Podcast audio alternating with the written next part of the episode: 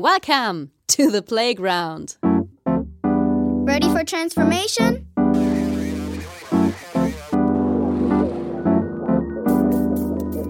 Modcast, the Masters of Transformation podcast.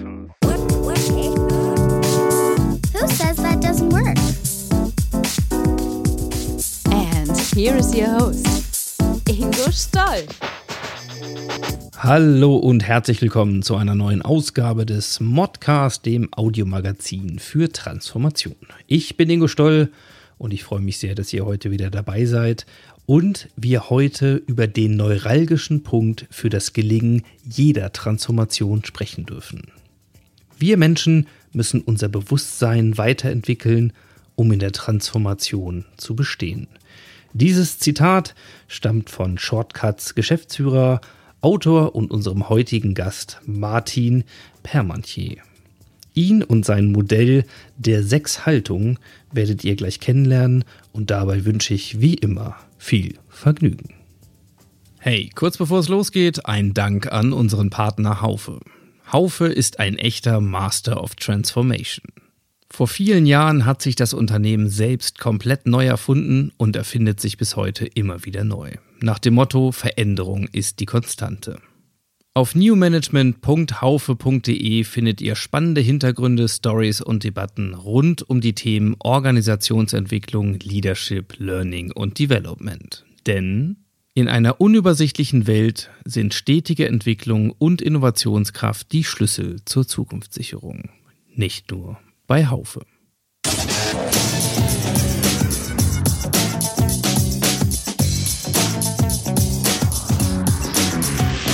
Insights. Heute sprechen wir über ein Thema, das schon an verschiedenen Stellen, wenn nicht eigentlich fast immer, auch hier im Modcast eine Rolle spielt, nämlich es geht um das Thema Haltung.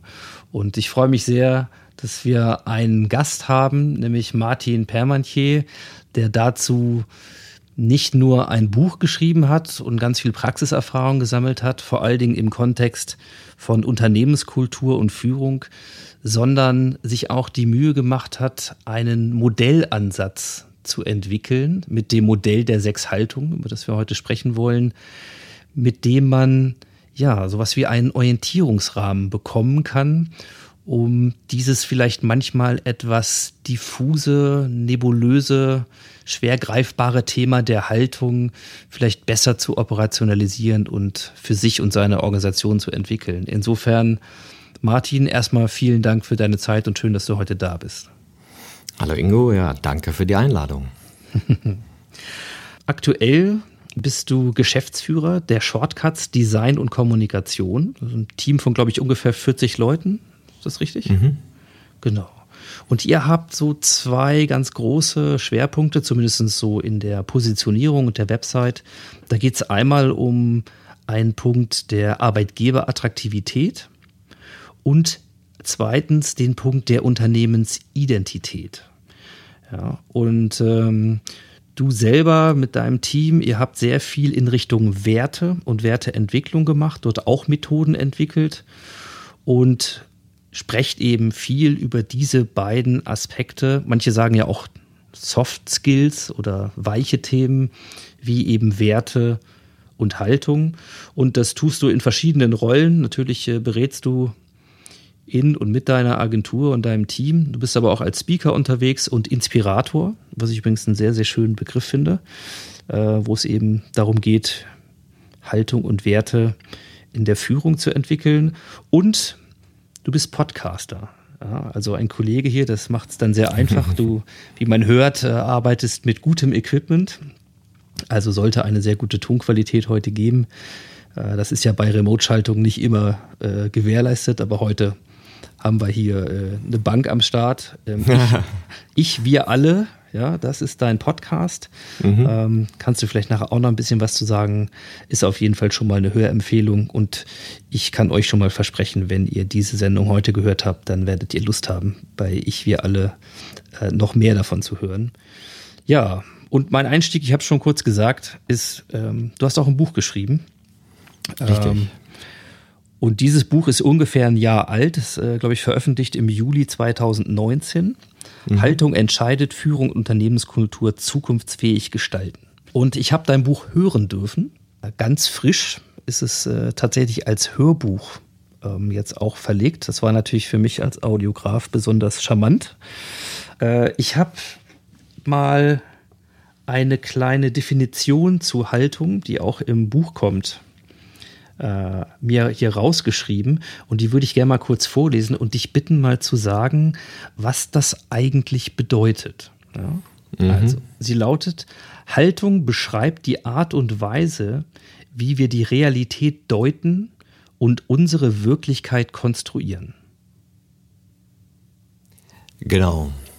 Also Haltung ist ja erstmal etwas, was ohne Inhalt ist, sondern äh, äh, was ich in solchen Fällen immer mache, wenn ich ein Wort nicht verstehe, dann gehe ich erstmal in Duden. Ja, und da redet man halt von der Grundeinstellung unseres Denkens und unseres Handeln und wie eben bestimmte innere Einstellungen äh, und ähm, unser Verhalten und Auftreten bestimmen. Und Haltung ist nicht gleich Haltung, also es ist nicht etwas Fixes, sondern man hat eben herausgefunden, dass diese Art und Weise, wie wir denken, sich biografisch entwickelt. Und diese Erkenntnis haben wir jetzt äh, auf den Kontext Unternehmen bezogen. Und Haltung ist sozusagen das Fenster oder der, der Filter, die Art und Weise, wie der Filter konstruiert ist, durch den wir auf die Welt schauen. Mhm. Und dieser verändert sich mit der Zeit und mit unserer Reifung. Ich glaube zu dem, dem, was du erwähnst, nämlich, dass es was damit zu tun hat, wie wir auch aufgewachsen sind, maßgeblich, so als Prägung, ähm, ist, glaube ich, total nachvollziehbar. Äh, du sagst jetzt gerade Reifung. Ist das, ist das eigentlich irgendwann mal abgeschlossen? Haben wir dann eine Haltung ähm, und mit der gucken wir dann in die Welt und dann wird nur noch feinjustiert oder wie, wie ist das? Naja, kommt drauf an. Also es gibt natürlich die Prägung, die hauptsächlich durchs Elternhaus und das nähere Umfeld geschieht, wo dir im Prinzip gesagt wird, so ist die Welt, das ist oben, das ist unten, das ist richtig, das ist falsch. Ja, und wo du lernst, die Welt zu verstehen. Dann hast du dein soziales Umfeld, Freunde, Mentoren, Uni, Beruf, wo du andere Leute kennenlernst, die vielleicht auch noch andere Perspektiven aufs Leben haben oder die auch neue Perspektiven eröffnen können, wo du plötzlich merkst, hey, so kann ich auch über das Leben nachdenken. Ach ja, so kann ich auch über mich nachdenken und reflektieren. Und dann kommt der dritte Bereich, das ist dann äh, die Selbstentwicklung, da wo wir selber Interesse daran haben, äh, uns zu erforschen, uns kennenzulernen und vielleicht auch äh, uns nicht als fertig zu verstehen, sondern im Prozess. Und Insofern ist der Mensch nie fertig. Ja, wir können uns permanent entwickeln, auch ins hohe Alter hinein und können uns für Themen öffnen und für Perspektiven auf uns selbst und unsere Gedanken und Gefühle äh, Perspektiven erweitern oder auch nicht. Also das ist ja eine freiwillige Geschichte. Äh, Entwicklung ist kein Zwang und auch die Erweiterung der eigenen Haltung ist kein Zwang. Manche bleiben dann bei irgendeinem Weltbild und sagen, so ist es, so bin ich und fertig und andere forschen halt weiter und erleben sich mehr auf einer Reise, wo ich vielleicht vor drei Jahren ein anderer war, als ich in drei Jahren sein werde. Mhm. Ähm, du sprichst ja von Haltung. Ich habe gerade vorhin mal ähm, das Schlagwort vom, vom Mindset oder Digital Mindset erwähnt. Siehst du das eigentlich als, ähm, als identisch an? Ähm, oder gibt es Unterschiede, wenn jemand davon spricht? Ähm, dass wir hier ein, ein Mindset entwickeln müssen, ein transformatives und was auch immer, äh, und du von Haltung sprichst? Naja, das ist ja immer so eine Sache mit den Wörtern. Äh, auch äh, darüber gibt es ja so einen kleinen Abschnitt in dem Buch, dass je nach Haltung wir auch die Wörter ja unterschiedlich verstehen. Und äh, Mindset, also wir haben es im Englischen zum Beispiel mit Mindset übersetzt.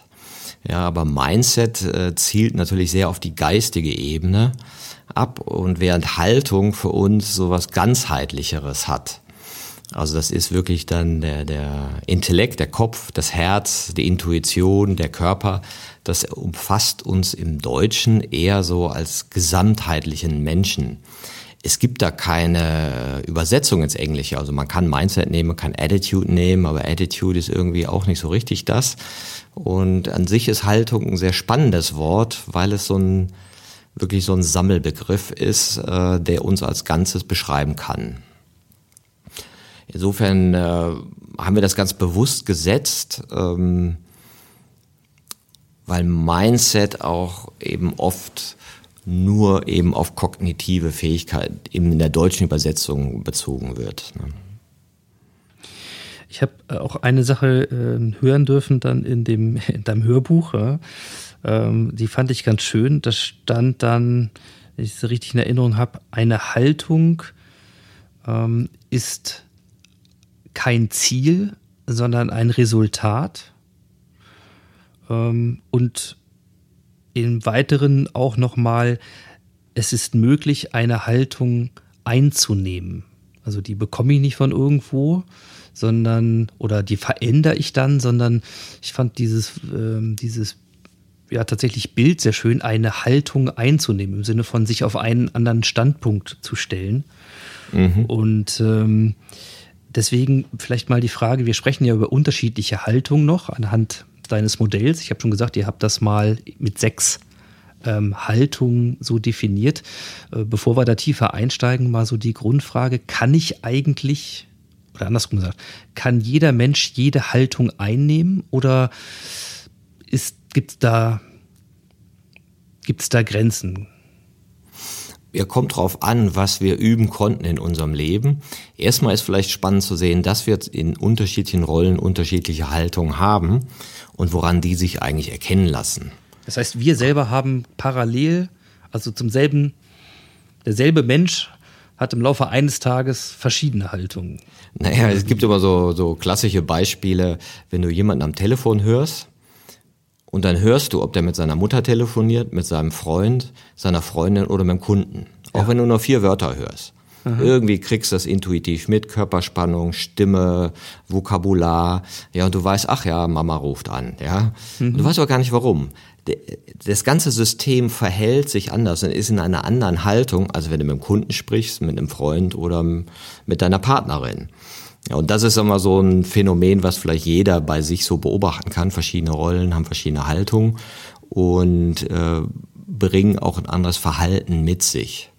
So, und das ist jetzt erstmal so, so eine Beobachtung. Und dann gibt es natürlich verschiedene Qualitäten, die diesen Haltungen dann zuordnenbar sind, wenn wir dann über ein Modell reden. Aber erstmal ist, glaube ich, wichtig zu erkennen, dass Haltung etwas ist, was sich verändert, was wir bewusst einnehmen können und wo wir eben trainieren können, diese zu erweitern, um ein breiteres Spektrum für uns selber zur Verfügung zu haben. Mhm. Dann äh, habe ich noch ein, vielleicht eine Frage noch zur Haltung mal grundsätzlich und dann steigen wir mal ins, ins Modell ein, würde ich vorschlagen.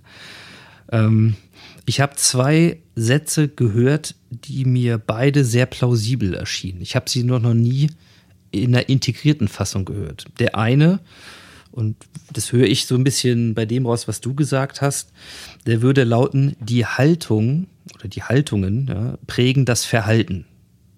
Ja, so, einer Satz zum Verhalten. Zweiter Satz, auch schon gehört, auch hier äh, an prominenter Stelle im Podcast, die Verhältnisse prägen das Verhalten.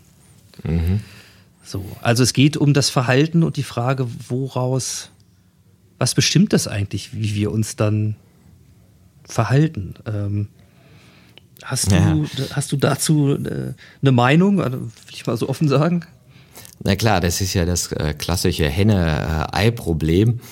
Also ich sage ganz gern, wenn, wenn du die klassische äh, Psychologie nimmst, die sag mal defizitorientiert war, so ich sag mal nach nach Freudschem Schema, was ist mit dir äh, nicht okay?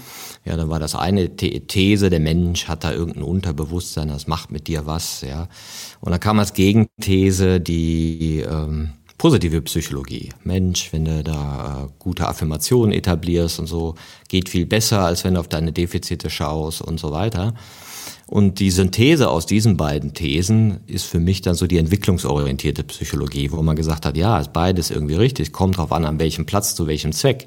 Und es ist nicht das eine oder das andere, sondern beides. Und nehme ich jetzt die entwicklungsorientierte Psychologie, wo man sagt, okay, es liegt am Menschen, je nachdem, wie entwickelt er ist, entsprechend kreiert er sein Umfeld.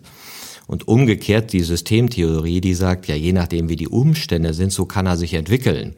Ja, und da haben beide recht. Natürlich, wenn ich in einem Umfeld bin, das, sagen wir mal, ähm, sehr radikal ist, äh, von dualistischem Denken geprägt ist, denken wir mal an Nazi-Zeit in Deutschland, ja, dann ist es natürlich schwieriger, in so einem Umfeld ein liberaler, fühlender Geist zu sein.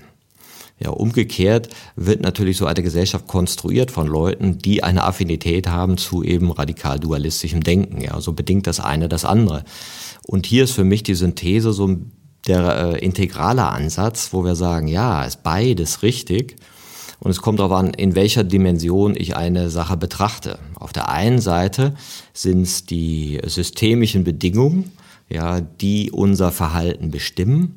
Und auf der anderen Seite sind es wir, die diese Bedingungen konstruieren. Insofern kann, können wir das eben aus diesen klassischen vier Perspektiven, wie ist unsere Persönlichkeit, wie ist unser Verhalten, wie sind die Strukturen und Prozesse und wie ist die Kultur, wenn wir es aus diesen vier Perspektiven betrachten, dann versöhnen sich diese beiden Ansätze auch wieder und sind keine Gegenteile. Mhm. Ist das ähm, in der Beraterlandschaft äh, schon angekommen, so, so einen integralen Ansatz? Ich habe immer das Gefühl, bei einer Ausschreibung äh, bewerben sich die Hälfte mit, wir lösen dein Problem, äh, weil wir sind äh, systemisch ausgebildet und die andere Hälfte sagt, wir lösen dein Problem, weil wir werden mit den Mitarbeitern oder Führungskräften dann äh, an ihrem Verhalten arbeiten oder an ihrem, an ihren Haltung oder was auch immer. Also, wie erlebst du das? Ich glaube, das ist ja in der Realität gar nicht so stark getrennt. Das heißt, äh, ich sag mal, wenn wir so Prozesse mit Unternehmen machen, in dem Moment, wo wir mit den Leuten reden und Anregungen geben und die in Kommunikation bringen, veränderst du schon etwas. Ja, du veränderst Kommunikation. Und in dem Moment, wo du Kommunikation veränderst, veränderst du das System, das kommunikative System, ja. Und wenn du dann auch noch sagst, okay, wir ändern noch ein paar formale Regeln und setzen uns noch gewisse Entwicklungsziele für uns als Individuum, dann bist du schon an beiden Baustellen dran. Insofern sind die, glaube ich, eher theoretisch getrennt, als in der Praxis dann äh, mhm. es wirklich geschieht. Ja. Mhm. Super. De, ähm, und deinen Werdegang muss ich noch mal ganz kurz fragen, so Ausbildung, Biografie, berufliche Biografie, woher kommt diese Kompetenz und das Interesse für Psychologie und ja, und aber auch Kommunikation mhm. äh, und Design, das steht ja auch im Namen bei euch. Also was, genau, was hast du also gemacht? Also wir haben ursprünglich ja äh, vor 25 Jahren angefangen als klassische Design- und Kommunikationsagentur, die dann Unternehmensidentitäten kreiert. Damals ging es darum, schönes Logo, schöne Farben, schöne Auftritte, später schöne Webseiten. Und dann ging es immer mehr darum, an die Inhalte zu gehen. Ja, was wollte er denn jetzt eigentlich sagen? Ja, und da haben wir gemerkt, boah, da ist ja ein großer Bedarf, ja, dass diese Klarheit, was ich eigentlich sagen will, oft gar nicht so da war. Und so sind wir dann über Strategiewerkzeuge und Positionierung zu den Werten gekommen. Und dann gab es natürlich in den letzten 10, 15 Jahren sehr viel Bedarf äh, oder sagen wir, der Engpass war immer, wie kriege ich gute Leute? Und somit wurde das Thema Kultur immer wichtiger und Führung. Und dann haben wir gemerkt, ja, okay, ich kann gar keine Unternehmensidentität so wirklich, wirklich kreieren, wenn ich äh, mir nicht auch die Kultur anschaue. Also schauen wir heute auf Design, die Kommunikation und die Kultur und haben dann eben gemerkt, in dem Moment, wo ich mit Werten arbeite, ist es sehr unterschiedlich, wie die Haltung zu so einer Wertearbeit ist. Ja, und dann haben wir gemerkt, ah, okay, Du musst ja beides angucken, sozusagen die, die Werte und die Haltung. Und dann kannst du wirklich eine Firma äh, positionieren und siehst auch, was die nächsten Schritte sein können bei der Entwicklung von Arbeitgeberattraktivität oder der Kultur oder einer, ähm, einer stärkeren, prägnanteren Außendarstellung. Und insofern war der eine Weg für mich sozusagen vom Design kommt und privat habe ich mich schon immer äh, für Selbstentwicklung interessiert ähm, war da, habe das aber immer so eher als Privatthema gesehen. Also ich habe Geld verdient und dann zu Seminaren, Gruppen, Selbsterfahrungssachen äh, hingegangen und habe das aber nie so zusammengebracht. Und das ist, glaube ich, auch erst in den letzten Jahren so entstanden, weil eben viele Leute auch persönliche Referenzerlebnisse haben. Nehmen wir mal das Beispiel Meditation. Hättest du vor 20 Jahren gesagt, hey, hier Konzern, lass uns mal eine Minute meditieren, vor als Check-in oder so, was heute durchaus üblich ist, da hätten sie alle gesagt, sag mal, geht's noch, machst du zu Hause. Ja, und jetzt haben wir also diese Themen, die sich mehr mit sich selber befassen und mehr mit Selbsterfahrungselementen zu tun haben, auch in Unternehmen. Und so sind dann beide Erfahrungswelten für mich einmal die vom Marketing kommt und Unternehmensidentitäten beraten und die andere ist eben von der Persönlichkeitsentwicklung kommen und der psychologischen Seite kommt, immer mehr zusammengekommen, so dass ich dann irgendwann gemerkt habe, hey, das ist mein Package, ja, so passt das auch zu mir. Und äh, so kann ich auch beide meine Erfahrungswelten zusammenfließen lassen und das habe ich dann unter anderem auch in diesem Buch äh, der Haltungen gemacht. Mhm. Ja, äh, sehr schön, danke nochmal. Äh, das, das macht's, äh, das illustriert sehr gut, auch die Entwicklung. Und ich könnte jetzt in der Überleitung zum Modell der sechs Haltungen, was ich dich gleich bitten würde, mal in der Kurzform zu erläutern, ja auch bei deiner eigenen Schilderung gerade von einer vertikalen Entwicklung sprechen. Denn darum geht's ja hier, irgendwie tatsächlich ja auch weiterzukommen und nicht einfach nur in die Breite zu gehen, also so eine Art, du sprichst eher von Wendeltreppe ähm, als Bild, ähm, als jetzt von Entwicklungsstufen. Mhm. Ähm, aber auf jeden Fall ist die Richtung dann irgendwie weiter und äh, höher. Und höher heißt dann in dem Fall, wenn ich das mal platt sagen würde, ähm, auch irgendwie besser, zumindest mit mehr Handlungsalternativen und mehr bewussten Optionen ähm, zu agieren. Und das äh, ist Sinn und Zweck und äh, wahrscheinlich das Ziel dann auch der, der Weiterentwicklung. Insofern, ja, das Modell der sechs Haltungen. Wie genau, kann man das, das beschreiben? Genau, du hast ja sehr schön gesagt, das ist einmal die horizontale Entwicklung, also wo wir Fähigkeiten lernen, äh, auch soziale Kompetenzen, mach so ein Mitarbeitergespräch, sprich so mit deinen äh, äh Kunden und und und, ja. Und da gibt's die vertikale Entwicklung, wo wir uns wirklich substanziell entwickeln und einen anderen Blick auf die Welt entwickeln und plötzlich auch wirklich neue ganze Kompetenzsets haben. Und Grundlage für uns sind diverse ähm, Forschungen und Studien zur entwicklungsorientierten Psychologie. Und da insbesondere gibt es da Jane Löwinger äh, aus den USA, die in den 60er, 70er, 80ern äh, dazu geforscht hat und eben festgestellt hat, dass sich mit der Zeit äh, dieser Raum, wie wir mit Wirklichkeit umgehen, verändern kann. Und der hat das ganz äh, interessant festgestellt. Die hat mit missbräuchlichen Beziehungen gearbeitet, also Frauen aus missbräuchlichen Beziehungen. Und hat dann gemerkt, dass die sehr unterschiedlich mit diesen Erfahrungen umgegangen sind. Die einen haben gesagt, na ja, gut, er schlägt mich, was soll ich machen? Ja, äh, ich habe ihn ja trotzdem lieb. Die nächste hat gesagt, ja gut, jetzt, jetzt haben wir geheiratet, kann man nichts machen. Ja, in guten wie in schlechten Zeiten. Ich habe halt einen prügelnden Mann geheiratet, Pech. Die nächste hat dann vielleicht gesagt, na gut, er schlägt mich, aber dafür nehme ich ihm das Geld weg und nebenbei habe ich auch noch einen Liebhaber. Also er hat irgendwie eine Gegenrechnung aufgemacht, aber war schon weniger ohnmächtig.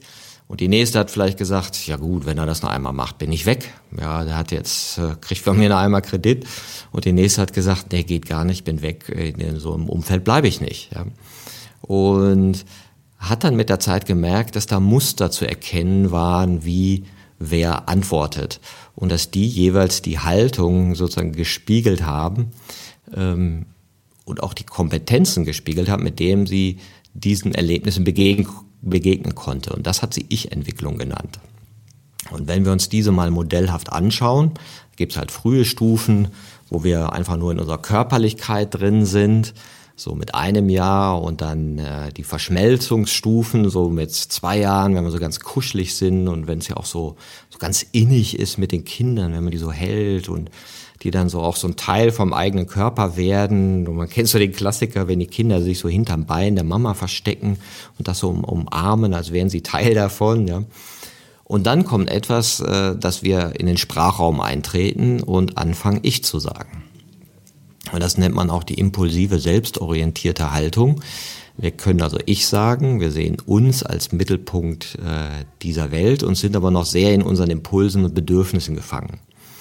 Und das ist eine bestimmte Haltung oder man kann es auch sagen, so eine Art Denkraum, wo wir uns auch sehr körperlich erfahren.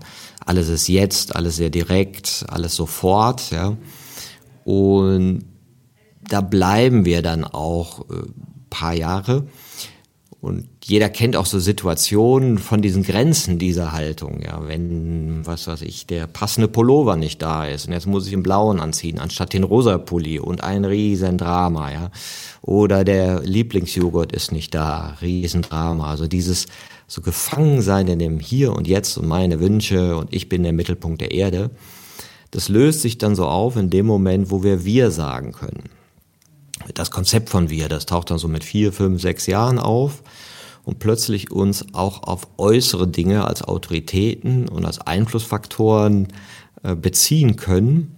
Das nennt man dann die gemeinschaftsbestimmte konformistische Haltung, wo wir auch sehr stark auf äußere äh, Autoritäten referenzieren. Mama hat gesagt, Papa hat gesagt, das ist richtig, das ist falsch, das darfst du nicht, das ist verboten. Ja, das sind so diese Weltinterpretation oder wie wir uns in der Welt orientieren, die halt von außen bestimmt sind und noch sehr dualistisch sind. Und das ist auch wieder so ein Raum, der fühlt sich anders an als dieser ganz impulsive. Und der wird dann auch nochmal rekonfiguriert, wenn man so will, oder erweitert in dem Moment, wo wir in die Vorpubertät kommen, 10, 11 Jahre und etwas in uns erscheint, was so das psychologische Ich ist während vorher dieses Ich-Bewusstsein doch recht abstrakt noch ist, so wer bin ich eigentlich? Und man erkennt das auch so an den eigenen Erinnerungen, dass die, ich sag mal, fragmentarisch sind in dem Alter. Und so mit dem Eintreten dieses psychologisches Ich wird auch dieser Zugang zum eigenen Bewusstseinsstrom klarer, also ich in Abgrenzung zu den anderen. Und man nennt das auch die rationalistische, funktionale Haltung, wo ich eben lerne, zu bewerten, zu abzuwägen, zu vergleichen äh, und auch andere Art von Schlüssen ziehen kann. Und bestimmte Dinge, die ich vorher vielleicht angenommen habe, also autoritäre ähm, Muster oder Erklärungen, lehne ich vielleicht ab, weil sie mir zu äh, einfach sind. Oder mein Sohn war dann immer so, der sagte, nee, Papa, äh, du hast Unrecht, bei Galileo habe ich gesehen, das ist so und so. Und da wusste mhm. ich, ah ja, okay, jetzt fängt er an, wissenschaftlich zu denken, jetzt fängt er an, Vergleichen zu denken und fängt an, die Welt zu begreifen wie so ein großes Uhrwerk, wie eine große Mechanik, wo wir so Teil davon sind. Und das ist ganz typisch für diese Art der Haltung, die dann eben auch neue Kompetenzen hat, was wir unter anderem daran erkennen, dass wir dann anfangen, Wissenschaften zu lernen und zu verstehen. Also in der Schule kriegen die Kinder dann Bio, Physik, Chemie und all sowas beigebracht und kriegen Noten, Notendurchschnitte und vergleichen sich und orientieren sich dann noch mehr an ihrer Peer Group als an generellen gesellschaftlichen äh, Vorgaben. Und mit der Pubertät kommt dann noch eine Erweiterung von der Haltung, also dann haben wir nicht nur die Kraft aus der Selbstorientierung, sozusagen die Kindkraft und die, die Ordnung äh, der Gemeinschaftsbestimmung und auch das rationale Denken, sondern wir lernen auch noch eigenbestimmter zu sein, also mehr noch in Bezug zu treten, was will ich eigentlich? Was will ich mit meinem Leben? Was sind meine Wünsche? Was tut mir gut? Was macht mir Spaß? Was ist mein Style? Und dann kommen wir dann so diese Instagram-Welten, wo alle zeigen, was sie tun, was sie machen, wie cool das ist und äh, dass sie ein tolles Leben führen. Ja, und dort eben auch durchaus eigenbestimmter und souveräner agieren können, als noch in den vorherigen Haltungen, wo man sich vielleicht noch als Teil, als Rädchen im Getriebe empfindet und eben funktionalisiert empfindet, ist man hier stärker verbunden mit den eigenen Gefühlen und akzeptiert sich mehr in seiner eigenen Individualität, aber auch die anderen. Das wäre sozusagen die vierte Haltung, die eigenbestimmt souveräne. Und je nachdem, wie die Entwicklung läuft, ja, kommt dann äh, sozusagen das, das innere Erwachen für, für die eigenen Gefühle stärker, also für dieses Bewusstmachen des eigenen emotionalen Lebens. Meist mit kleinen Dramen, Trennungsdramen, Herz gebrochen oder Verluste oder ich komme in eine neue Stadt äh, und plötzlich merke ich so, ah ja, okay, die Superman-Nummer von mir ist ja nur eine Facette, ich habe ja Teilpersönlichkeiten, ich bin ja viele. Also es erweitert sich wieder unsere Wahrnehmung und wir werden uns unserer Schatten bewusster und sind vielleicht auch interessierter an Psychologie und Psychologie, äh, psychologisiertem Denken. Ja, und, und sehen eben mehr von uns und entdecken so die, auch diese Vielheit der Innenwelt und können damit auch natürlich andere Menschen besser begreifen, weil wenn wir uns selber in der Vielheit begreifen, sehen wir auch, ach ja, okay, die anderen sind halt auch viele und auch sehr unterschiedlich. Und das ist dann die relativierend individualistische Haltung. Und dann sagt man, kann die Entwicklung weitergehen und etwas entstehen, was man die systemisch autonome Haltung nennt, wenn wir uns selber klarer erkennen können in unserer Vielheit. Man spricht auch so von Multiperspektivität. Also ich kann auf mich eben klarer draufschauen, sehe mehr von dem, was in mir passiert und äh, versuche da nicht mehr wegzugucken, sondern sehe einfach, ah ja, so ist es. Und bin mir meiner Subjektivität auch bewusster. Ich sehe, aha, ich bin ein subjektives Fenster zu diesem Planeten und der andere ist ein anderes und wir versuchen jetzt mal Kommunikation. Ja, aber sehe klarer, wo ich herkomme, was ich sehen kann, was ich nicht sehen kann und bin mir gleichzeitig meiner Autonomie bewusst und dass ich nur in Verbindung existiere. Insofern ist das so eine, so eine Weitung, wo man sagen kann, da fängt das Erwachsensein an. Mhm. Äh, sehr illustrativ quasi so diesen Prozess vom, ja, vom neuen Erdenbürger ne, bis zum zum, äh, ja, weiß ich nicht, weltoffenen äh, Twen-Anfang, wie auch immer man das da so definieren will, ähm, mal so zu hören. Das legt ja die Vermutung nach, dass man alle diese Kompetenzstufen durchläuft, also im Laufe seiner Entwicklung tatsächlich dort äh, an Kompetenzen zulegt und trotzdem äh, habe ich auch manchmal das Gefühl, man, man begegnet Leuten, die sind irgendwie in dieser, äh, ich will aber den blauen Pulli nicht anziehen, ja, äh, oder dem rosanen Phase irgendwie hängen geblieben. Also wie, wie ist das zu erklären? ja, da gibt es äh, viele Erklärungen äh, dafür. Ähm, die eine oder was ich erstmal spannend finde zu erkennen, aha, wie fühlt sich denn jeder Raum an?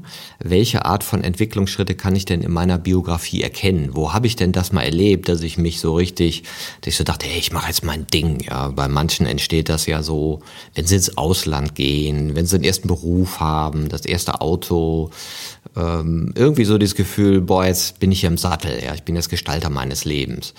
Ja, und dann vielleicht auch zu schauen, okay, gibt es auch die nächste Phase in mir, wo ich diesen Schritt gesehen habe, dass ich mehr so in dieses Psychologische reingekommen bin und mich mal angucken, oh, was ist denn so wirklich los? Was wie, wie gehe ich ja mit meinen Traurigkeiten um und, und den Gefühlen, die vielleicht nicht alle super, super sind. Ja. Und da erstmal zu gucken, wo ist mein eigenes Spielfeld, wie groß ist das und wo ist so meine Gewohnheitshaltung. Jetzt klar, wenn man die Beschreibung hört, merkt man natürlich, dass manche auch im Erwachsenenalter sich wie Kinder benehmen und was nichts anderes heißt, als sie in diese Haltung gehen, die zu früheren Phasen gehören. Und die Gründe dafür sind unterschiedlich. Es ist einmal, wenn es keinen Entwicklungsdruck gab. Ja, ich hatte keinen Grund, äh, mich weiterzuentwickeln. Es war keine Anforderung oder die Gesellschaft hat das auch nicht gewollt gefördert. Oder ich bin so traumatisiert an der Stelle, dass es mir schwerfällt, das zu integrieren, weil jede Haltung muss sozusagen durchlebt und integriert sein, um weitergehen zu können. Also wenn ich in meiner Selbstorientierung bin und meiner Impulsivität, dann ist es natürlich prima, wenn ich da ein paar Leute um mich herum sage, die sagen, ey, passt schon, ja, dann zieh's halt den blauen Pulli an und nicht den rosa Pulli oder umgekehrt also die mich liebend annehmen, auch in meinem Verlorensein, in meinen Impulsen. Und wenn ich da natürlich äh, sehr stark auf Ablehnung stoße, du bist nichts, du kannst nicht, also wenn ich sozusagen die Lieblosigkeit, die mir begegnet, ähm, wenn, wenn ich da nicht äh, was anderes habe, dann projiziere ich diese Lieblosigkeit in die Welt und sehe dann halt auch eine lieblose Welt. Also Arno Grün hat das mal sehr schön äh, in äh, Der Fremde in uns, glaube ich, heißt das, so ein Buch gemacht, wo er eben auch analysiert hat, wie konnte das sein, dass die Deutschen dieser Ideologie nachgelaufen sind und welcher Teil in uns ist das eigentlich, der offensichtliche Despoten, Lügner, Bereicherer äh, auch noch wählt oder bewundert, ja. Warum, äh, warum entsteht sowas? Und es sind eben diese, man spricht auch so von angehaltenen Gefühlen oder verkapselten Traumata, die eben Reizbarkeiten in früheren Haltungen bedingen. Also, äh, und das ist die Realität, dass wir uns eben selten alle bis hin zu einem sich seiner Subjektivität und seinen Gedanken und Gefühlen bewussten Menschen entwickeln, sondern irgendwie vorher uns verheddern und da ähm, in anderen Haltungen stecken bleiben. Wenn ihr in Unternehmen gerufen werdet, ja, ähm, dann ist es ja klar, ihr trefft auf ganz viele Individuen, die dann ja als eine als eine Gruppe auftreten oder ähm, auch als ein ein soziales System. So. Was was beobachtet ihr dann? Oder ähm, konkreter noch gefragt, gibt es diese verschiedenen Haltungen auch als kollektive Ausprägung ganzer Unternehmen? Oder ist das immer eine Frage des Individuums? Nee, natürlich kreiert man entsprechend äh, als äh, Individuen auch entsprechende Strukturen. Und ähm, wir fragen zum Beispiel gerne nach den Glaubenssätzen, die in so einem Unternehmen drin sind oder machen verschiedene äh, äh, Reflexionen. Zum Beispiel eine ganz spannend ist immer, wenn man sagt, Erfolg ist. Und dann soll jeder den Satz mal zu Ende schreiben. Ja, und manche sagen, Erfolg ist, wenn wir die Ziele erreichen und am Jahresende mindestens fünf Prozent Wachstum geschafft haben. Und dann ist das das Verständnis von allen und man ist sich darüber einig, dass so Erfolg in diesem Unternehmen definiert wird. Dann weiß man, aha, zahlengetriebene Kultur, sehr rationalistisch funktional, Prozesse und Strukturen stehen im Vordergrund und Eigenbestimmung, Empowerment wird vielleicht noch nicht so gelebt. Und so kannst können die äh, Menschen schon sehr schnell reflektieren, wo stehen wir denn mit unserer Kultur und passt die zu dem, was wir wollen. Und natürlich hast du in jedem Unternehmen äh, Menschen mit unterschiedlichster Haltung. Und das Interessante ist, immer einen entwicklungsorientierten Blick zu haben und nicht zu sagen, die sind doof und die sind noch zu stulle und die können es ja nicht und die sind wie Kinder, sondern erstmal zu sagen, die sind noch so und dann zu gucken, wer, wer möchte denn auch in seiner Haltung bleiben oder wer möchte sich entwickeln und wie können wir da vielleicht auch emotionale Referenzerlebnisse schaffen in einer reiferen Haltung, ja, sprich, äh, sagen wir mal, ich habe eine Kultur, die sehr zahlendominiert ist oder herrliches Beispiel jetzt mit Homeoffice, wo vielleicht vor zwei Jahren alle gesagt haben, nein, verboten, kann ich nicht kontrollieren, mache ich nicht. Und jetzt haben sie eine Kultur, wo das plötzlich geht, man positive Erfahrungen hat und sagt, hey, vielleicht können wir einander ja doch mehr vertrauen, vielleicht können wir doch mehr Eigenbestimmung zulassen, vielleicht können wir doch flexibler sein mit Arbeitsorten und Arbeitszeiten. Und das ist auch, glaube ich, ein ganz schönes Beispiel, wie sich die Haltung verändert ähm, und wo auch äh, oftmals gewisse Konflikte dran sichtbar werden. Ähm, was macht ihr dann? Also geht ihr dann rein und macht so eine Art Haltungs- Audit. Also du hast ja vorhin schon gesagt, es gibt Strukturen, Prozesse, es gibt die Kultur, es gibt die Persönlichkeit und äh, eins war es noch, was habe ich vergessen? Strukturen, Prozesse, Persönlichkeit und Verhalten. Ne? Ja, Verhalten, genau. Also mhm. beobachtet das Verhalten so. Ähm, also macht ihr so eine Art, also mit dem Modell im Hintergrund so eine Art Audit oder Verortung mit Unternehmen, die mit euch arbeiten? Oder wo geht's dann los? Du kannst das schon machen, dass du, dass du schaust, wo seid ihr denn, wie schätzt ihr das denn ein? Es ist manchmal gar nicht so wichtig, jetzt genau zu bestimmen, ah, ihr seid hier äh, und, und müsst dahin, sondern oft ist es einfach äh, auch zu sehen, was ist denn der Entwicklungswunsch oder muss sich vielleicht auch ein Unternehmen auf einer, in einer gewissen Haltung stabilisieren. Nehmen wir mal ähm, Beispiel eine Behörde, wo äh, äh, neue Prozesse eingeführt werden müssen, sagen wir mal die E-Akte. Und dann ist für die jetzt Eigenbestimmung und äh, ähm, vielleicht erstmal noch nicht Thema, sondern die müssen sagen, hey, wir müssen uns um Prozesse kümmern. Wir haben ja, haben wir immer schon so gemacht, Strukturen und zahlen jetzt erstmal auf rational funktionales Denken ein, um Effizienzen zu haben. Und wenn wir gute Strukturen haben, dann können wir darauf aufbauen und weiter Eigenbestimmung leben. Und du kommst in ein anderes Unternehmen, wo die super Strukturen haben, sind mit ihren Regeln klar, äh, Eigenbestimmung leben sie auch, aber denen fehlt vielleicht das Wir und die, und die Sinnebene.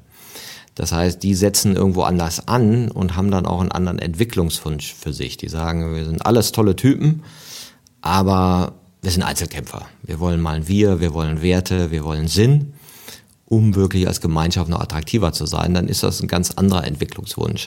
Also es gibt da nicht den, den ähm, einen Weg, aber meist weiß das System, was der nächste Schritt ist. Oder du fragst die Menschen, ja, wo steht er denn? Und da kann eben so ein Modell total gut Orientierung geben. Äh, und wo wollt ihr denn hin? Wollt ihr da bleiben oder wollt ihr euch weiterentwickeln? Was, was ist es denn, was euch jetzt mehr in die Kraft bringen würde? Mhm.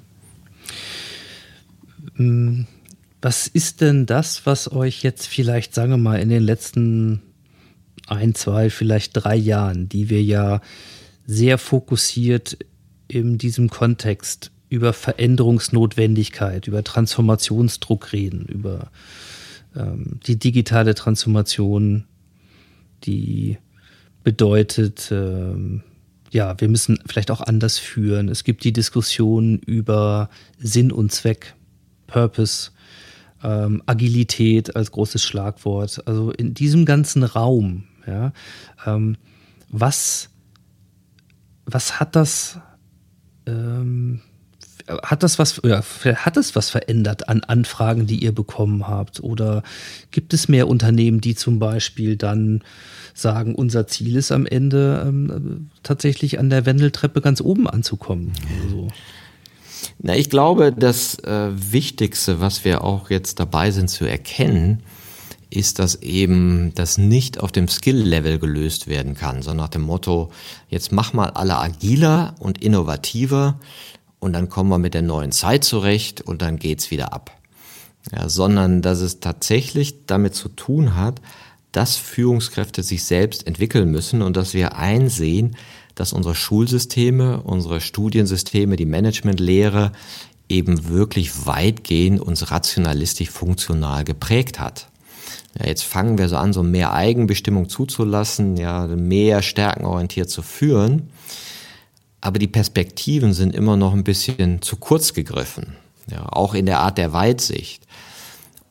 Und das wird, glaube ich, vielen klar, die jetzt versucht haben, äh, mit Agilität zu arbeiten. Wir hatten mal so ein Beispiel, da waren wir in so einem Automobilkonzern und die sagten, ja, wir wollen Innovation Day machen und Agilität soll gestärkt werden und so weiter und die Leute sollen frei sein und Ideen formulieren können, aber die Strukturen und Prozesse bitte nicht in Frage stellen.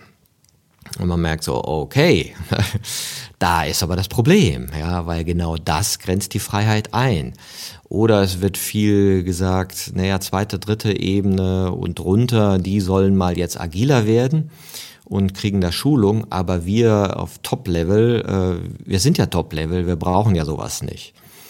Aber genau deren Denken ist dann das Hindernis, wirklich zu einem Wandel zu kommen. Und deswegen funktioniert es dann nicht. Und wir sehen ja auch viele Beispiele. Mein Lieblingsbeispiel ist immer, hätte mal einer aus der Führungsetage bei äh, VW den Fördner gefragt, ob es eine gute Idee gewesen wäre, äh, gute Idee sei, äh, Gesundheitswerte zu manipulieren auf einem Teststand, um zu besseren Ergebnissen zu kommen. Dann hätte der wahrscheinlich gesagt, ach nee, weißt du, bei Gesundheit lass mal sein, da sind sie mal alle ein bisschen zickig. Ähm, mach das lieber mal ehrlich. Ne? Und den hat man aber nie gefragt, sondern man war sich so sicher und zahlengetrieben, äh, dass man einfach nicht weit genug geguckt hat und vor allem sich nicht der emotionalen Ebene bewusst war. Ja, was macht das mit den Menschen, wenn ich sowas tue? Dann ist es eben nicht nur ein Zahlenwert, sondern es ist viel mehr und hängt viel mehr da dran. Und das ist, glaube ich, etwas, was jetzt immer mehr entsteht, dass wir merken, wenn wir nicht auf unsere Gefühle und unsere emotionalen Wahrnehmung eingehen, wir in so einer zynistischen Welt bleiben ja, wo wir so an sich alles wissen, was wir tun müssten, aber es permanent nicht tun. Und irgendwann wird das schal.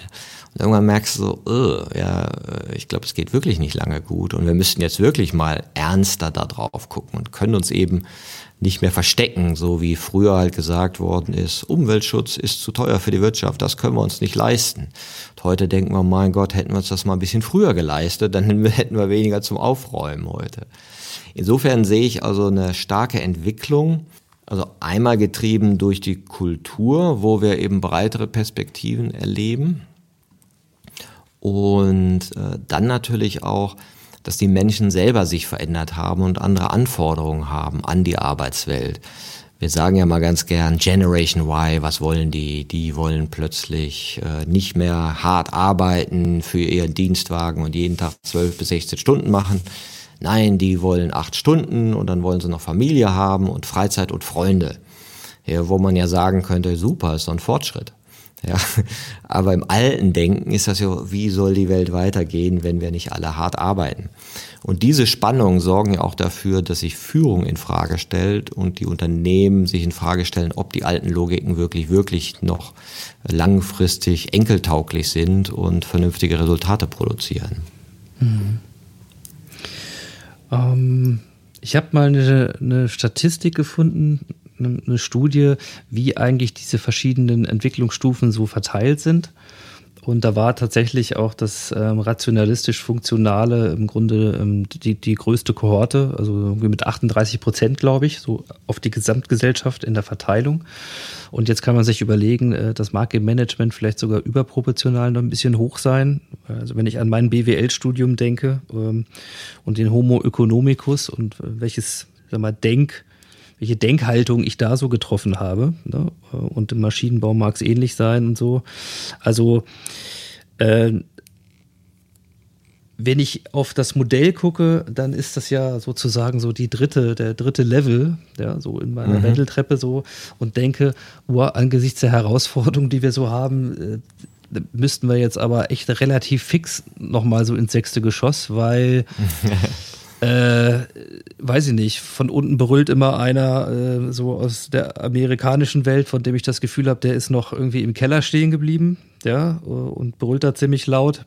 Und äh, also ist schon alles auch ziemlich, ähm, ja, manchmal finde ich so, so, eine Mischung zwischen so, so beunruhigend bis auch manchmal so, boah, mache ich so dicke Backen und denke so, wie, wie bringe ich denn den von da unten jetzt nach oben? Und also Gibt es irgendeine Möglichkeit, sowas zu beschleunigen oder so eine Art Leapfrogging zu machen? Weil ihr, ihr heißt Shortcut, ja, als Agentur. Das ist ja, das ist ja ein Versprechen. Wenn ich mir das hier vor diesem Hintergrund dann interpretiere, denke ich so, jawohl, bitte, bitte mehr Leute, mehr Unternehmen schneller nach oben. Äh, Im Moment habe ich das Gefühl, viele bewegen sich da noch nicht so fix.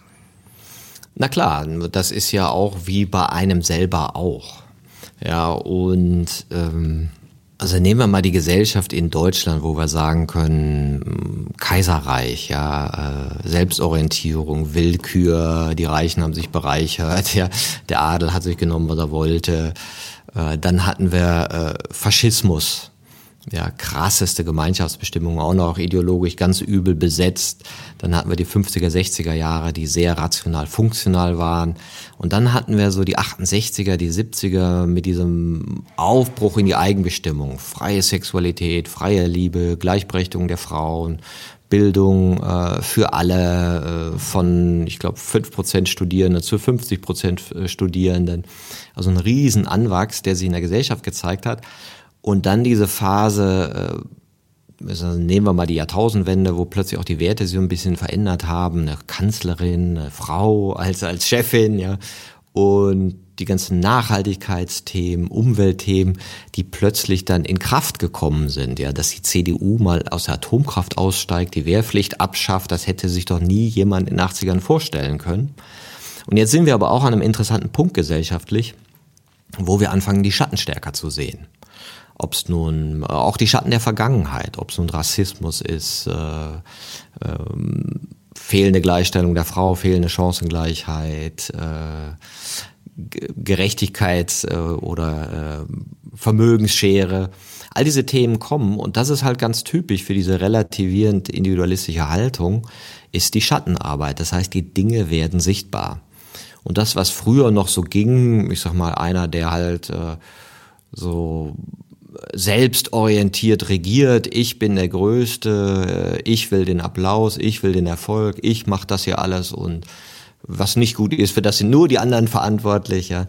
Das passiert zwar noch, aber es ist anders sichtbar als früher. Und jetzt kann man sagen, hm, haben wir vielleicht nicht genug Zeit, so uns das zu leisten, aber erstmal ist es ja so. Erstmal ist die Welt, wie sie ist. Und ich glaube, die äh, Teil der Veränderung geschieht schon durch den entwicklungsorientierten Blick.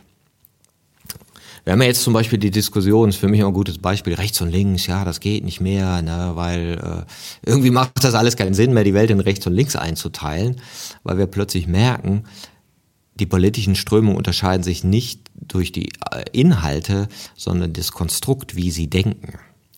Sind es die einen, die total selbstorientiert denken und die irgendwie bereicherungsmäßig oder verschwörungstheoriemäßig, dann die harten Ideologien, die Religion, die Religion, ja, das System, das System, dann ist links und rechts ähnlich dualistisch.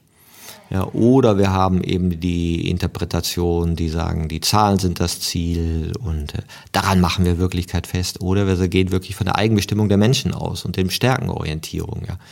So dass ich glaube, dass wenn wir uns dieser Entwicklung von Haltung bewusster wären und unser Erziehungssystem zum Beispiel danach ausrichten oder uns selber danach ausrichten, dann ist das erstmal schon in sich ein veränderndes Moment, was man auch im Firmen beobachten kann. Weil plötzlich haben wir einen anderen Filter in uns, um Verhalten und Strukturen anders zu begutachten. Und es ist wie, als würde so eine Tür aufgehen und sagt, ey, das habe ich noch nie so gesehen.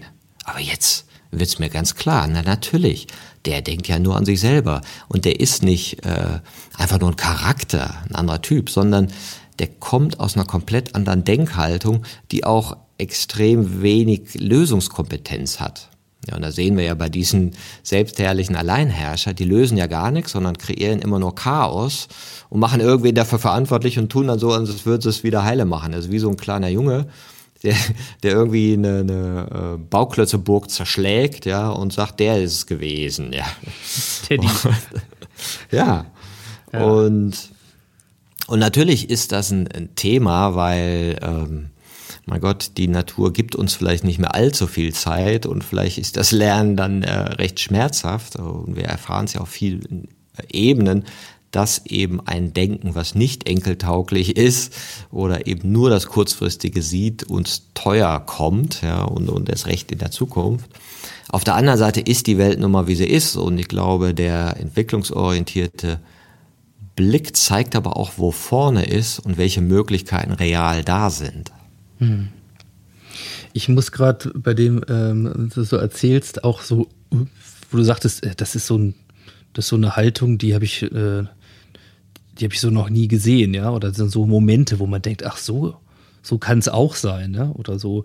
Ähm, mir so zwei Dinge eingefallen. Das eine sind so so Learning Journeys, also so Reisen, die man zum Beispiel mit Behörden, ähm, Führungskräften plötzlich in äh, nach Berlin macht und mit denen purpose-getriebene ähm, Unternehmen besucht, ja, die, die völlig anders ticken, völlig anders arbeiten, äh, also in jederlei Hinsicht anders sind und sehr, sehr spannend sind, äh, also ist, was man dann zum Teil als Feedbacks bekommt. Da hörst du sowas auch öfter. Ja? Ich wusste gar nicht, dass das, dass man auch so arbeiten kann oder was auch immer. Ne? Also so, wow, wo man das Gefühl hat, da wurde kurz mal der Raum gefaltet und da, da bist du so mit Leuten von Stufe 2 bis hast du Leute besucht in Stufe 5.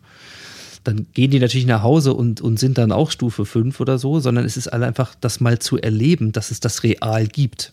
Ist ja schon ganz spannend.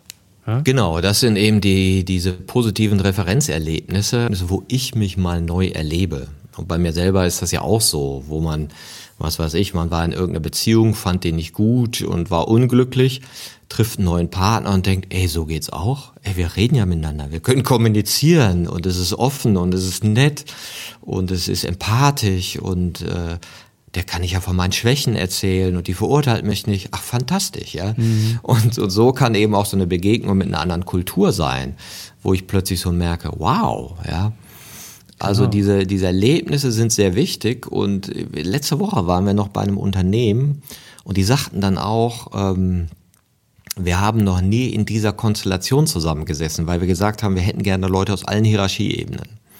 Also vom Lagerarbeiter bis zum Vorstand, die alle miteinander reden. Und natürlich gab es auch dieses äh, Phänomen, dass äh, dann verschiedene Leute nach vorne kommen sollten, um Ergebnisse vorzustellen, dass manche sich überhaupt nicht getraut haben weil dieses ganze Erleben, ich gehe vorne und stehe da und da gucken mich Leute an, das ist Schule und das war schlimm früher und da wurde man beurteilt, da kriegte man schlechte Noten und das ging nie gut aus und so. Also das muss dann gelernt werden und deswegen sind ja auch diese Safe Spaces, von denen wir ja oft so sprechen bei New Work, wichtig. Also diese Räume geben, wo wir in eine Verletzlichkeit reingehen können, um eben Erlebnisse zu machen, die außerhalb unserer Komfortzone sind und außerhalb unserer gewohnten Haltung.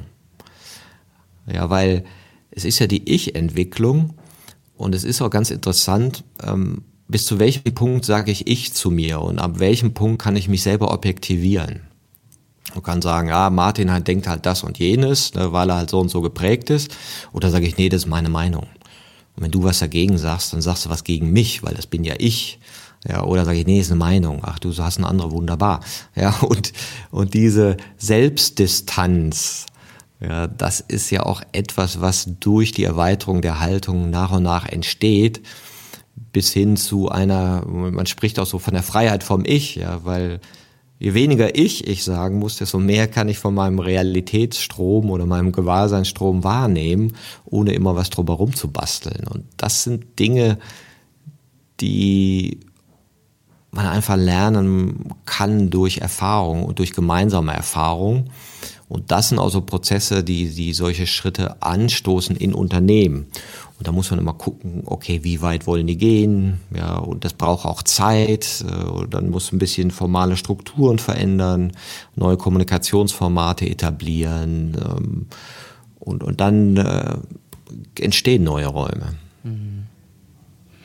Ja, und dazu äh, nochmal ergänzend und passend. Äh, das zweite, was mir so eingefallen war, ähm, ist meine Begegnung mit Cavalia Cashiap, den ähm, ich hier auch schon als Gast begrüßen durfte im, im Modcast, der aus einer spirituellen Ecke herauskommt. Also ein ganz anderer Kulturkreis, groß geworden und wo ich das Gefühl hatte, nee, das ist nicht der Level, wir meditieren mal zum, äh, ja, zum Anfang eines Meetings so oder machen eine Yogastunde, sondern das ist so XXL.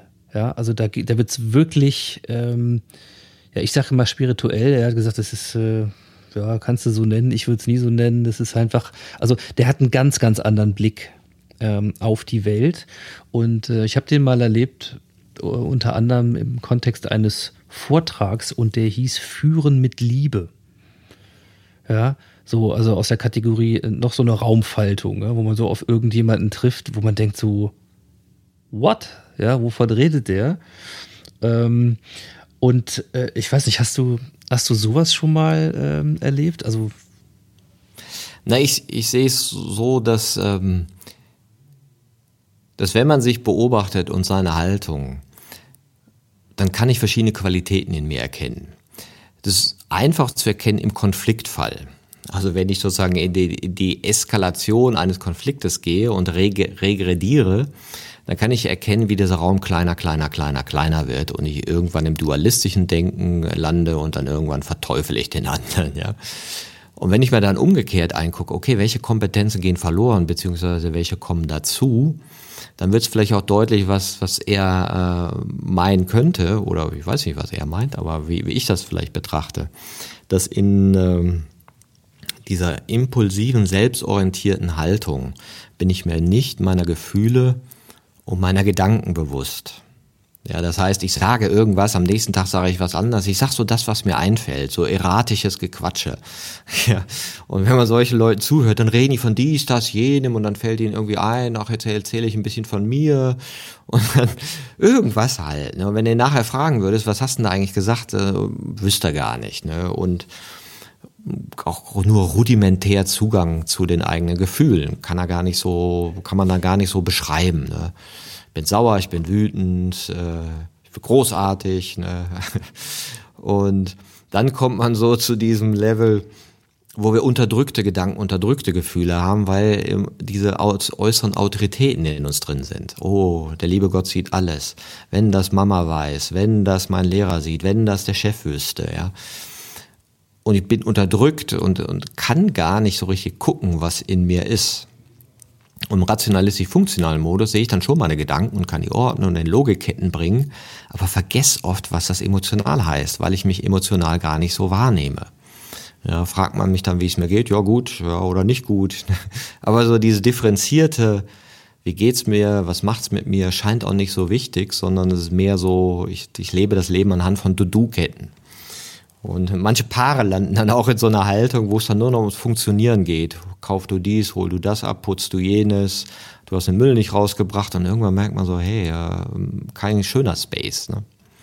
Und die Eigenbestimmung bringt uns schon in Kontakt mit den Gefühlen, aber mehr mit, dem Positiven. Also da will ich das Tolle so sehen und, und mich auch in dem Tollsein sehen. Und in dem Moment, wo ich jetzt sozusagen Kritik habe oder äh, Sachen sehe, die jetzt nicht zu meinem eingebildeten Bild von mir selber passen, dann habe ich schon Themen. Und mit der Relativierung erlauben wir uns das mehr, uns in unserer emotionalen Vielheit wahrzunehmen. Also ich bin mir bewusster meiner Gedanken und bewusster meiner Gefühle, kann die vielleicht auch besser beschreiben. Ich habe halt einen ganz anderen Möglichkeitsraum, wo ich auch mehr Intelligenzsysteme parat habe. Ja. Und das systemisch Autonome, da sagt man, da beginnt dann so das Konstruktbewusstsein. Also ich erkenne mehr meine Muster. Ah ja, so fühlt er, so denkt er und wie diese Muster sich immer wieder mit neuen Inhalten füllen. Und bin mir auch bewusster, in welchem Konstrukt ich gerade handle. Also wie ich jemandem begegne. Und mir sagte mal einer, und das fand ich auch mal ganz interessant, manchmal denkt man ja so, Liebe ist so, ist, ist so schmalzig, also diese Hollywood-Liebe. Ne? Er sagte, nee. Und das war mein Ausbilder für die Aufstellungsarbeit. Der sagte, Liebe ist kalt. Sie nimmt wahr. Sie fühlt mit, aber leidet nicht mit. Und das fand ich immer ganz gut, weil so bei einer Aufstellungsarbeit, da hat man ja manchmal so sehr, sehr dichte emotionale Atmosphären von dem, was Leute so erlebt haben und ihrem System so mit sich tragen und dann einfach zu sagen, okay, ich nehme das wahr. Aber ich nehme es wirklich wahr, ohne Wertung, ohne direkt wieder dazwischen zu geben bei meinen eigenen Meinungen. Ja. Insofern wäre es in meiner Version, wenn er spricht von Führung mit Liebe, würde ich sagen, ja, dann ist es Führung mit Bewusstsein, mit Herzensbewusstsein, intellektuellem Bewusstsein und vielleicht beginnender Intuition. Und dass das eben ein größerer Raum ist, der mir mehr Handlungsoptionen gibt als die davorliegenden, wo ich eben nur teilweise meiner Gedanken und Gefühle bewusst bin. Mhm. Ja, vielen Dank nochmal. Das äh, hat es nochmal schön illustriert. Und ähm, ich merke ja schon, diese Ebenen äh, der Weiterentwicklung, die kann man bei ganz unterschiedlichen Sachen beobachten tatsächlich. Und wenn man das mal so integriert, ist das tatsächlich extrem hilfreich. Ja, also äh, einfach, weil man die Dinge ja auch kennt, also von sich kennt äh, und aus seiner Umwelt kennt. Ähm, und deswegen führt mich das nochmal vielleicht zu einer Frage. Ähm, ihr arbeitet ja mit dem Modell und du, du hast ähm, im, im, Buch mal so gesagt, als, als Motivation geht es um das Anstiften zu einer optimistischen Differenzierung. Also eben nicht alles dualistisch ist oder so oder so.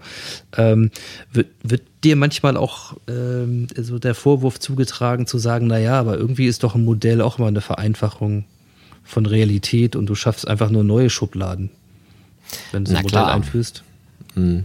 Ja, natürlich ist ein Modell äh, eine reine Abstraktion. Die äh, Wirklichkeit ist viel wilder und komplexer.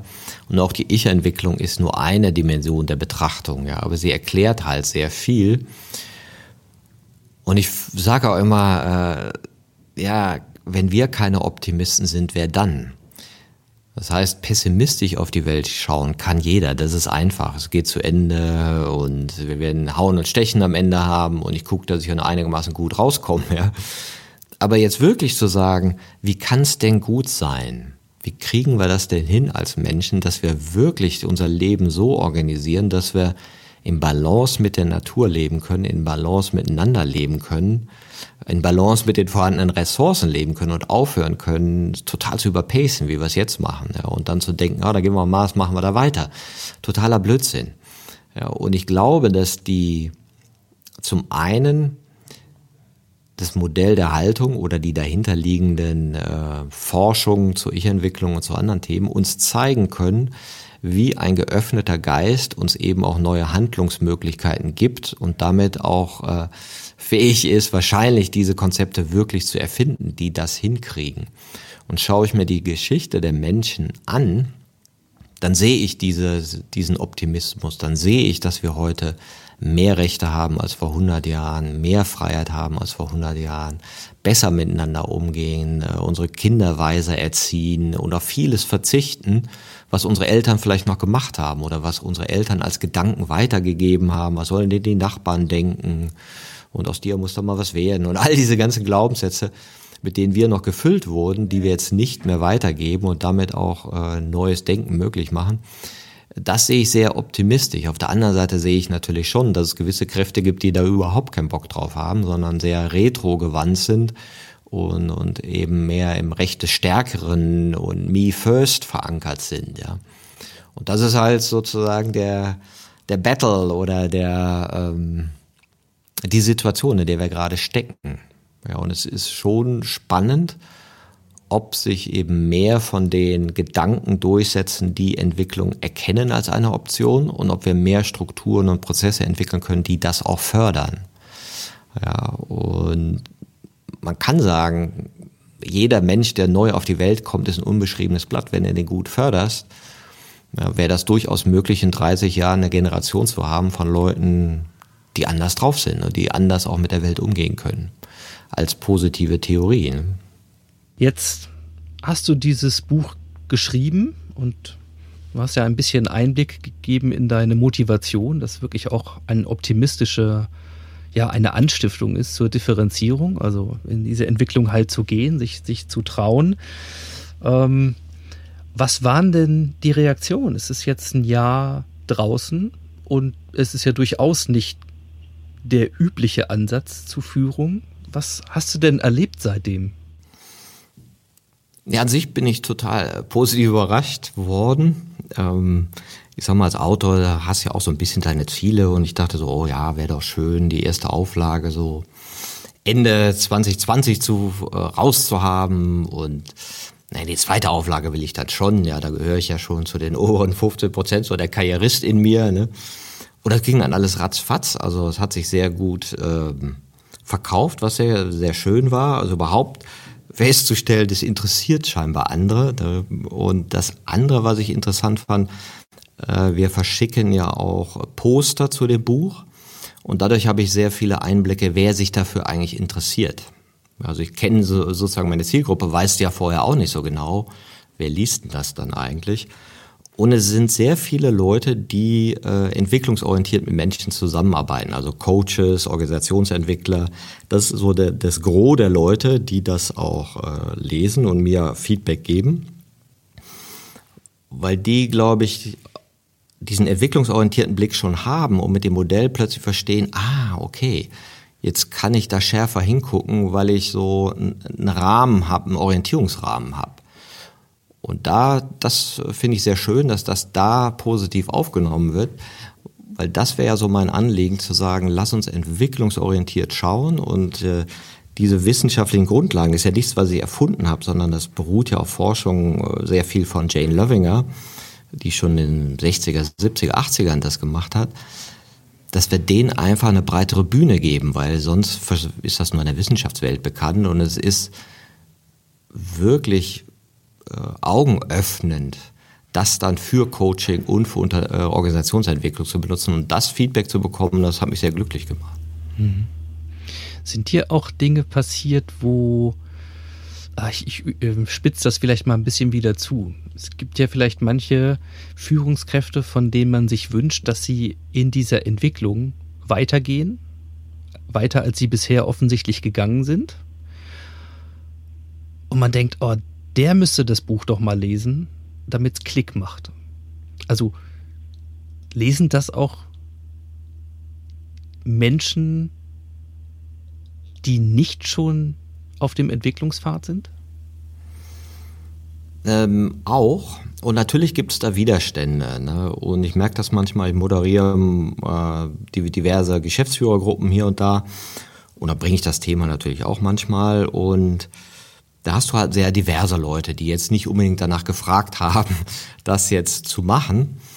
Und ein so ein, so ein typischer Einwand ist, ja, also ich finde das mit dem Psychologisieren und Kategorisieren nicht gut. Ich, ich kenne so Typenmodelle, da gibt's auch noch andere. Ne? Und ja, das, das ist für mich nicht so interessant. Ja, das heißt, äh, wenn einer eine sehr statische Sicht von sich selber hat und dann sagt, ja, also das, da kann man sich aber beschäftigen, aber wir müssen ja auch zu Ergebnissen kommen, ja, dann, dann ist das für den nicht interessant. Mhm. Weil der auch für sich selber noch nicht die Möglichkeit entdeckt hat, habe, dass er ein anderer sein kann. Also wenn wir beide mal so schauen, wer war ich denn vor drei Jahren?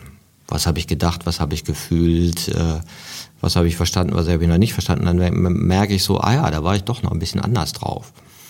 Und wer werde ich denn in drei Jahren sein?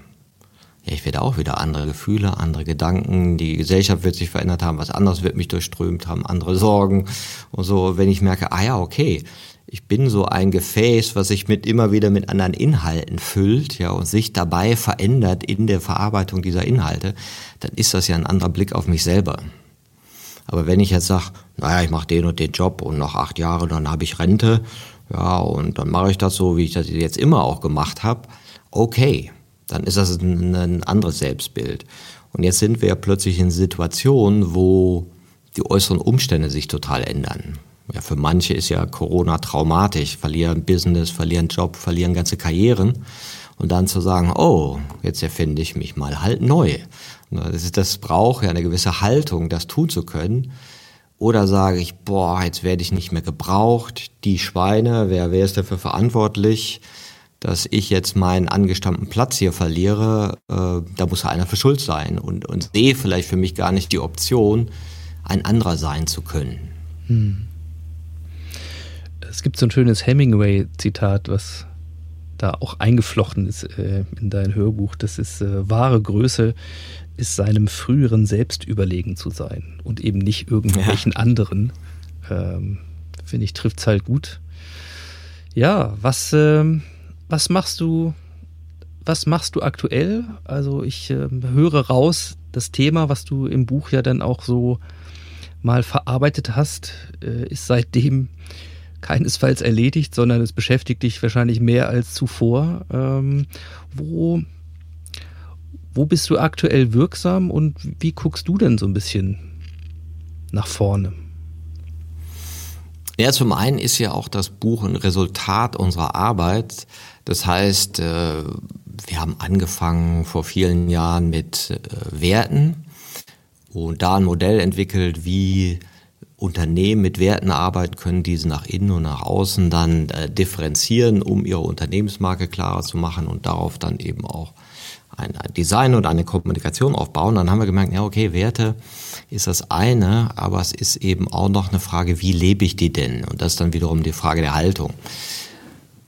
Und dann haben wir dieses Modell entwickelt und nachdem wir ein paar Jahre damit gearbeitet haben, in Organisationen mit Führungsleuten und Einzelcoachings und äh, Gruppencoachings, dann ist das Buch entstanden. Und das war für mich nochmal so eine Schärfung, so nach dem Motto, so jetzt zwing dich mal alles, was du glaubst zu wissen, auf den Punkt zu bringen und lern dabei. Insofern war das Buch auch nochmal so eine, so eine Schärfung, so eine Lernerfahrung, die auch jetzt weitergeht. Also auch in dem, in dem Feedback und in weiteren Arbeiten so dass wir jetzt zum einen äh, bin ich damit beschäftigt, diese Beratungsarbeit immer noch für Unternehmen zu machen im Rahmen der Agentur. Und zum anderen bieten wir jetzt auch diverse Fortbildungen an zum Thema Werte und Haltung. Auch eine Ausbildung, gerade für die Coaches, die sich dafür interessiert haben und eben auch noch Impulsworkshops, wo man das Ganze für sich einfach mal so verdauen und es sich aneignen kann. Und das interessiert mich im Moment auch da ähm, mit den Leuten zu experimentieren, was denn wirklich Wirksamkeit erzeugt. Weil, wie du auch schon sagtest, das eine ist natürlich ja so, das alles zu beschreiben, ja, und das alles zu erfassen. Und das andere ist auch die Haltung zu verändern. Und dann sind wir wieder bei dem, wo wir angefangen haben. Und das eben ohne das zu tun, ja, und aber es gleichzeitig passieren lassen. Also dieses äh, eben nicht mit so karrieristischem Ehrgeiz daran zu gehen, aber mehr zu sagen, okay, wo schaue ich denn nicht hin? Was betrachten wir denn noch nicht? Ja, was ist denn relevant, aber wird von uns nicht gesehen? Und das mit reinnehmen und da Organisationen dabei zu helfen und da auch immer wieder Wege zu finden, die, die angenommen werden. Weil das sagte ich auch, wenn, wenn man oder wenn ich dann so auf Widerstände stoße, wo einer sagt, nee, sowas will ich nicht, dann ist ja auch mal die Frage, okay, wie kann ich es denn anschlussfähiger auch formulieren? Welche Sprachbilder kann ich denn finden? Welche Narrative kann ich denn finden? Dass wir uns mehr für unsere eigene Entwicklung interessieren und dass wir mehr sehen, wir können gestalten und was in der Zukunft mit uns, mit unserem Unternehmen und der Welt passiert, steht eben nicht fest, sondern ist gestaltbar.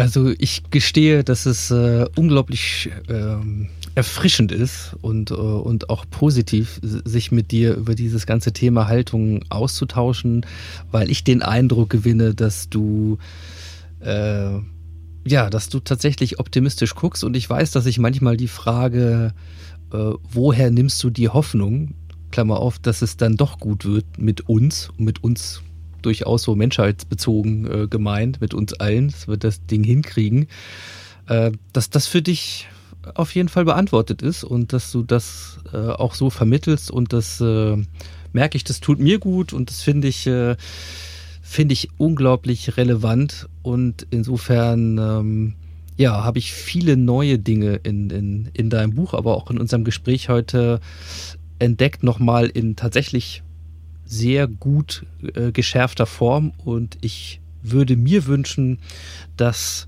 viele diese Einladung, diese Anstiftung annehmen, um sich mit sich und aber auch mit Möglichkeiten anderer, neuer Zukünfte äh, wenigstens mal zu beschäftigen. Und äh, wie ich von dir auch gelernt habe, verändert das ja bereits die Wahrnehmung und damit auch die Realität. Also ähm, ja, wer jetzt mehr äh, noch dazu wissen möchte, zu dir, zu euch, zu den Dingen, die ihr so anbietet, ähm, wo finde ich Informationen? Wo würdest du die Leute gerne hinschicken? Ja, wir haben zu dem Buch auch eine Webseite, haltungentscheidet.de. Da findet man viel zu dem Buch, Hintergründe, Videos, äh, auch Möglichkeiten zur Ausbildung. Dann habe ich noch eine persönliche Seite, Martin Permatier, wer äh, an mir als Speaker oder Inspirator interessiert ist und dann natürlich auch die Webseite unserer Agentur shortcuts.de. Und auch ganz schön, Ingo, wie du das so zum äh, Schluss gesagt hast. Von wem will ich es denn erwarten, irgendwie hier eine positive Vision zu haben, wenn wir, die wir, wo wir wirklich sagen, hey, wir haben ein wahnsinnig privilegiertes Leben, ja, im Vergleich zu anderen und so weiter. Ne? Wenn wir es nicht schaffen, einfach zu sagen, hey, aufgrund all dieser guten Dinge, die auch bei uns passiert sind, die guten Dinge, die, die, die wir gerade auch leben können, jetzt mal ein bisschen schlau zu sein und zu sagen, hey, lass uns mal gucken, dass wir das Gute multiplizieren, damit es besser wird, dann macht's keiner. Also wenn wir keine Optimisten sind, wer dann? Ja, und vielleicht machen wir deswegen auch gerne Podcasts, weil es ein Weg ist, diese Dinge zu multiplizieren. Insofern, äh, lieber Martin, ich danke dir ganz herzlich für deine Zeit und äh, auch die Einsichten und Ausblicke. Und ich bin sicher, dass wir uns auf diesem Weg, nicht nur wir beide, sondern auch viele andere noch, äh, noch häufiger über den Weg laufen werden und auch sehen werden. Insofern vielen, vielen Dank. Danke, Ingo. Ich verfolge auch deinen Podcast und danke dir auch für deine ganzen Inspirationen, weil ich glaube, nur so geht's. Ja, gute Gedanken multiplizieren, in möglichst viele Gehirne verankern und dann hoffen, dass darauf auch neue Erlebnisse kommen, die eben unsere Haltung erweitern und neue Dinge möglich machen. Ich danke dir.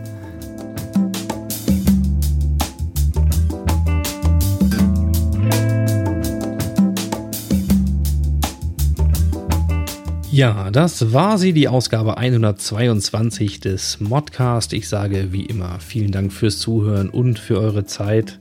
Mehr Infos zum Modell der Sechshaltung und Martin Permantier findet ihr auch wieder in den Show Notes zur Sendung auf ingostoll-audiografie.de. Ja, dort findet ihr ebenfalls meinen Lesetipp der Woche aus dem New Management Portal von Haufe. Es ist der Artikel von Sarah Beer. Wir wollen das Rampenlicht auf eine andere Art von Wirtschaften richten. Das ist nämlich der Titel des Interviews mit Naomi Ryland und Lisa Jaspers, die viele von euch aus dem Modcast 111 schon kennen dürften. Wenn nicht, dann hört ihn euch an und lest auf jeden Fall mal rein. Es lohnt sich, denn dort trefft ihr auf eine definitiv entscheidend andere Haltung. In diesem Sinne, macht's gut, ciao, ciao und happy transformation.